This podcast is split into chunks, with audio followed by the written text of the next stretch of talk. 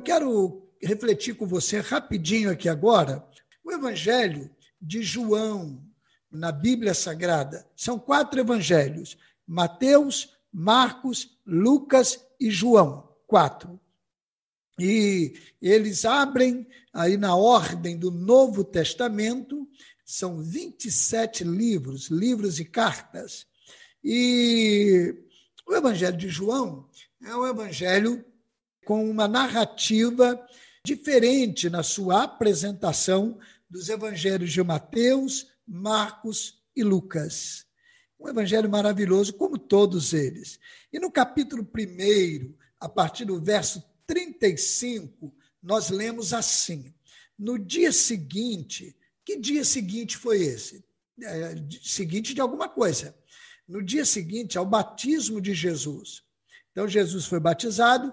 Na narrativa de João, um dia depois, estava João outra vez na companhia de dois de seus discípulos. Esse João aqui é João o Batista, aquele que batizou Jesus, aquele que pregava no deserto, comia mel e gafanhotos, e ele pregava no deserto. Então, ele estava ali com dois dos seus discípulos, alunos dele. E Jesus, ao passar, eles viram, João apontou para Jesus e disse assim: Eis o Cordeiro de Deus. Quando os dois discípulos de João ouviram dizer isto, seguiram Jesus. Então, foram acompanhando Jesus. E quando Jesus olhou e viu que eles estavam seguindo, perguntou para eles: O que, que vocês estão buscando? Aí eles responderam assim para Jesus: Mestre, Rabi, quer dizer, Rabino, mestre, onde o Senhor mora? Onde o Senhor pousa? Onde o Senhor reside?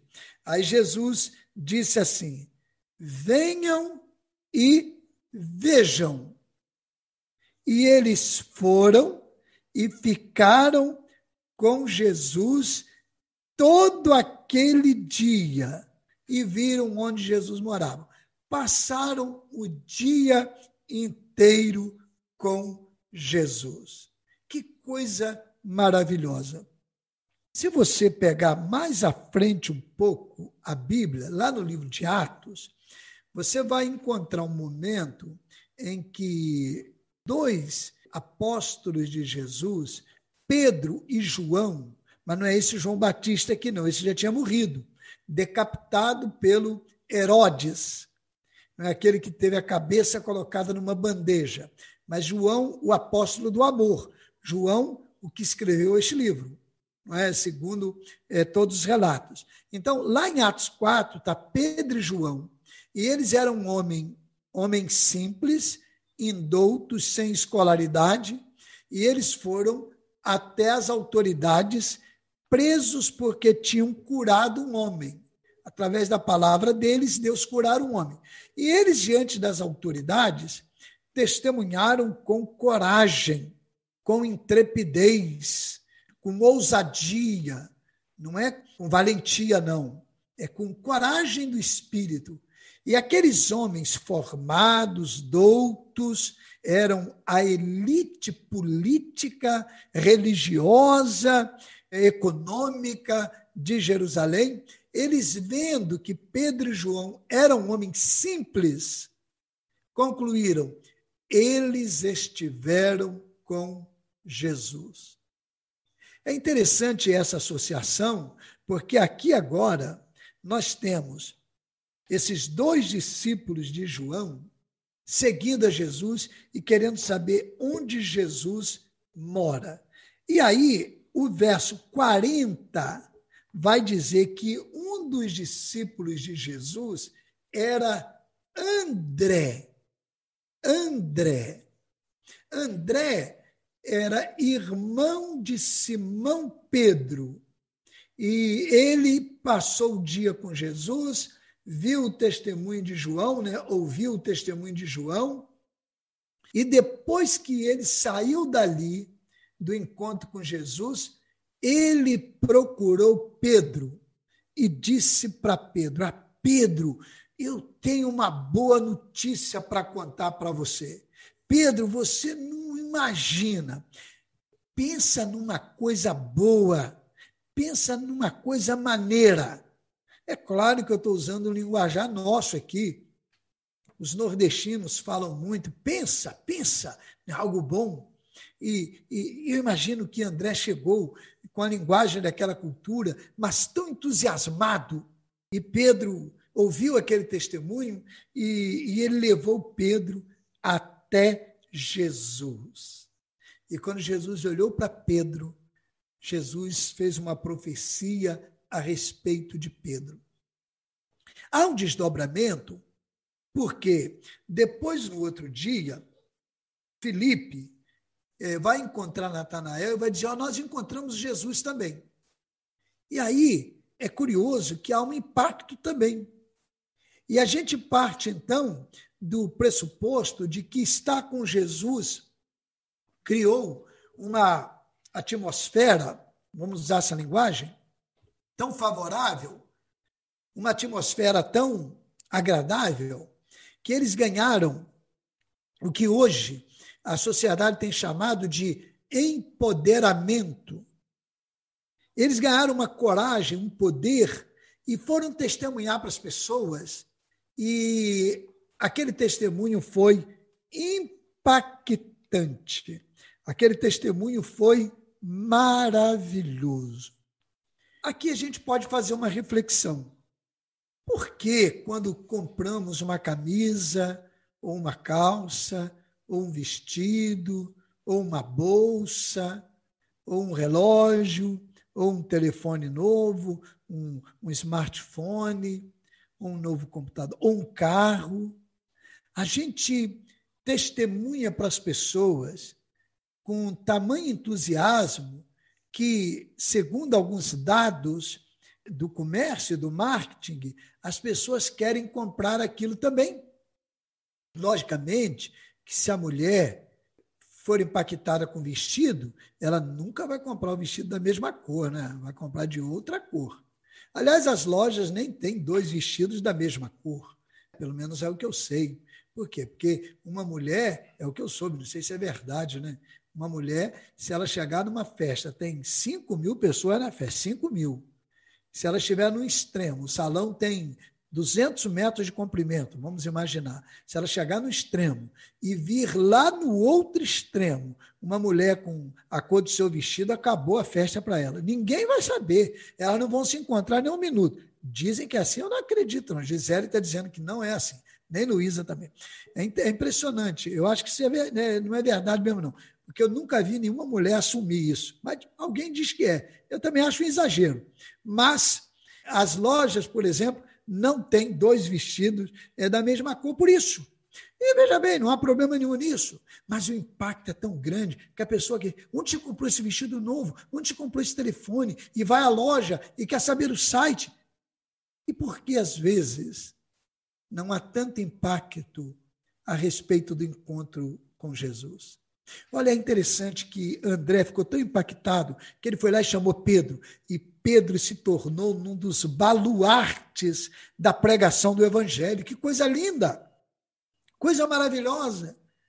Depois Felipe achou Natanael. Olha, eles passaram um dia com Jesus. E eu quero refletir sobre isso numa perspectiva assim prática. Passar tempo com Jesus dá um sentido de alegria à vida. É o testemunho da Luísa aqui no início, não é? Quem no início dessa quarentena não ficou assim meio atordoado? Nos primeiros dias, uma semana, teve um momento que eu cheguei a ficar preocupado ao dormir e, e, e não sabendo. Ainda tem algumas preocupações, mas eu cheguei a sonhar e, e eu pensei, meu pai, eu tenho que me cuidar desse negócio, porque senão eu vou engordar, não vou fazer nada. Eu comecei a também praticar alguns exercícios e a tomar alguns cuidados para que a mente não fosse afetada. Graças a Deus, nesses 120 dias, com quanto tenha me cuidado muito, muito, mas algumas atividades inevitáveis, eu tinha que ter não é, contato, mas me cuidando muito. Fisicamente, eu acredito naquilo que pode ser percebido por mim, é que eu estou bem melhor. Consegui, inclusive, correr cinco quilômetros nesse período, coisa que eu não tinha conseguido fazer ainda. Mas quem não ficou preocupado, ansioso? E eu percebo que aquelas pessoas que desenvolveram com Cristo um relacionamento de passar tempo com Ele, e de repente pessoas que não tinham essa experiência antes, que não tinham desenvolvido essa experiência antes, que não tinham trabalhado essa perspectiva antes, durante esse período em que é, foram afetadas por essa reclusão, é, esse confinamento, elas desenvolveram um relacionamento com Cristo que trouxe alegria de vida. Sabe por quê? Porque um carro novo, um computador novo, um vestido novo, um curso que completou, uma casa nova, qualquer experiência nova traz alegria, mas traz uma alegria temporária. A alegria de estar com Jesus é permanente. Por isso, Luísa disse que, olha, eu fiquei preocupada, normal mas Deus é tão bom e Ele me deu capacitação, me deu condições e a vida seguiu com alegria, porque Jesus é a fonte da alegria. Também eu quero destacar que passar tempo com Jesus possibilita descobrir a sua verdadeira missão. Qual é a sua missão neste mundo? Olha, interessante, André buscou Pedro André é um discípulo meio desconhecido. Ele aparece na Bíblia pouquíssimas vezes. Muito poucas vezes. Ele aparece quando é aquela multiplicação dos pães, ele diz para Jesus: Olha, tem um menino aí com cinco pãezinhos, pãezinhos e dois peixinhos. E ele então vai lá e entrega para Jesus os pães. Ele foi lá para Jesus e disse um dia: Olha, tem uns homens aí da Grécia eles querem ver o Senhor, são gregos. André aparece muito pouco na Bíblia, mas olha, André levou Pedro a Jesus e Pedro se tornou um ícone, um homem importante. Chega a ponto, sem entrar no mérito aqui das discussões e também até de possíveis divergências, mas, por exemplo, a Igreja Católica colocar Pedro como o primeiro Papa, porque Pedro se tornou uma figura muito importante. Não entra aqui qualquer discussão no sentido de discordância. Na nossa eclesiologia, nós não temos Papa, mas também não vê o caso. Mas olha a importância de Pedro. Olha o valor daquele homem que era um pescador, mas se tornou um pregador, um apaixonado por Cristo e morreu crucificado. E quando foram crucificar, ele disse: Eu quero morrer crucificado de cabeça para baixo, segundo a tradição, porque ele não se sentia é, na condição de ser crucificado como Jesus foi crucificado. Passar tempo com Jesus, na verdade, cria ambiente, possibilita a gente descobrir qual é a missão. Qual é a sua missão neste mundo? Será que você está aqui para comer, beber, vestir-se, dormir, praticar esporte? Acabou, acabou? Não. Deus tem uma missão para você. Meu irmão, minha irmã, meu amigo, você que me acompanha agora, você que está ouvindo essa mensagem agora, você pode descobrir qual é a missão que Deus tem para você. E aí, no dia a dia da sua caminhada, essa missão se tornar cada vez mais uma bênção. Mas também eu quero destacar que passar tempo com Jesus cria laços para a vida toda. É, não é uma fase, assim, uma, uma experiência transitória, passageira. Não. Quem se encontra com Jesus e passa tempo com ele, a vida toda vai ter laço de afeto, de amizade, de comunhão com Cristo. E esses laços nunca serão desfeitos, eles estarão cada vez mais fortes ali. Mas, pastor, então essa pessoa nunca vai fraquejar? Não, não é isso que eu estou dizendo. Ela pode fraquejar, mas exatamente nesses momentos que os laços se mostrarão ainda mais fortalecidos. Porque o Senhor Jesus dá à pessoa capacidade de suportar esses momentos terríveis, aflitivos que a vida reserva para algumas pessoas. Eu me lembro que a minha avó foi uma cristã. Eu acredito que a minha avó deve ter sido cristã por mais de 80 anos. Ela é, viveu até 92 anos e as informações que eu tenho, que desde menina era uma cristã. Então, eu não sei precisar. É, mas, vamos lá, muitos anos. Eu me lembro que minha avó estava nos últimos anos de vida, saudável, a mente boa, mas com 92 anos ela fraturou o fêmur. E como é um osso, não é, o maior osso do corpo humano, ela teve a sua mobilidade afetada, ela ficou numa cama e aquilo não teve com 90 anos, ela já é, quando tomou o tombo tinha 90 anos, se não me falha a memória, com 90 anos não foi possível e ela ficou numa cama. E ela enxergava muito bem.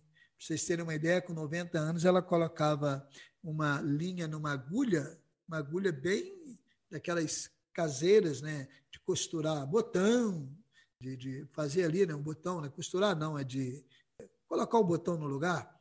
Então, ela colocava sem óculos, era impressionante. E eu pedi com 90 anos para ela fazer. O único problema é que, por tremer um pouquinho, ela demorou um pouquinho, mas colocou. Então, a sua, a sua questão motora, e não demorou muito, não. Sem óculos. Lúcida bem, mas numa cama, deitada, recebendo tudo ali na cama, porque realmente a fratura não teve como ser revertida. E um dia eu fui visitar minha avó. E ali com ela, é, conversando com ela, eu perguntei para ela assim: Vovó, a senhora é feliz? E ela disse: Sim, sou muito feliz. E eu disse: Deus alguma vez decepcionou a senhora? E ela disse assim: Deus nunca me decepcionou. E falou com um sorriso nos lábios. Deus nunca me decepcionou. Passar tempo com Jesus cria laços para a vida toda. Você pode estar com 10, 20, 30, 40, 50, 60, 90, 100 anos. Se você passou tempo com Jesus e tem um relacionamento com Ele, você vai experimentar alegria com Ele. Laços apertados, fraternos, fortalecidos com Ele porque Ele é o Salvador, Ele é o Senhor. É esse Jesus. Passe tempo com Ele, separe um tempo para Ele, convide-o a ser o seu Salvador, o seu Senhor, entregue sua vida para Ele. Se a preocupação bater a porta do seu coração, diga assim: Jesus, é, atende aí essa preocupação, Ele vai atender para você. É, peça a Ele para ajudar você na hora da turbulência. Jesus é capaz de dar a você paz interior e paz no coração. Eu quero convidar você, onde estiver agora, se você puder parar, se você não puder parar, eleve o seu pensamento a Deus e fale com Ele agora. E convide Jesus a entrar no seu coração e diga: Senhor Jesus, eu quero assumir um compromisso contigo. Eu quero ter uma experiência contigo. Se você não foi batizado ainda, quando terminar essa quarentena, procure uma igreja é? e diga assim: Eu quero ser batizado. Se você procurar e, e desejar a Igreja Batista no Braga, vai ser uma alegria muito grande para nós. Mas a alegria será a mesma se você estiver em outra, por alguma circunstância, por opção ou por é, facilidade. Não tem problema. Jesus é o mesmo e ele vai atuar na sua vida da mesma maneira. Curve sua cabeça Fale com Jesus, volte agora para Jesus, arrependa-se dos seus pecados e Jesus vai te abençoar.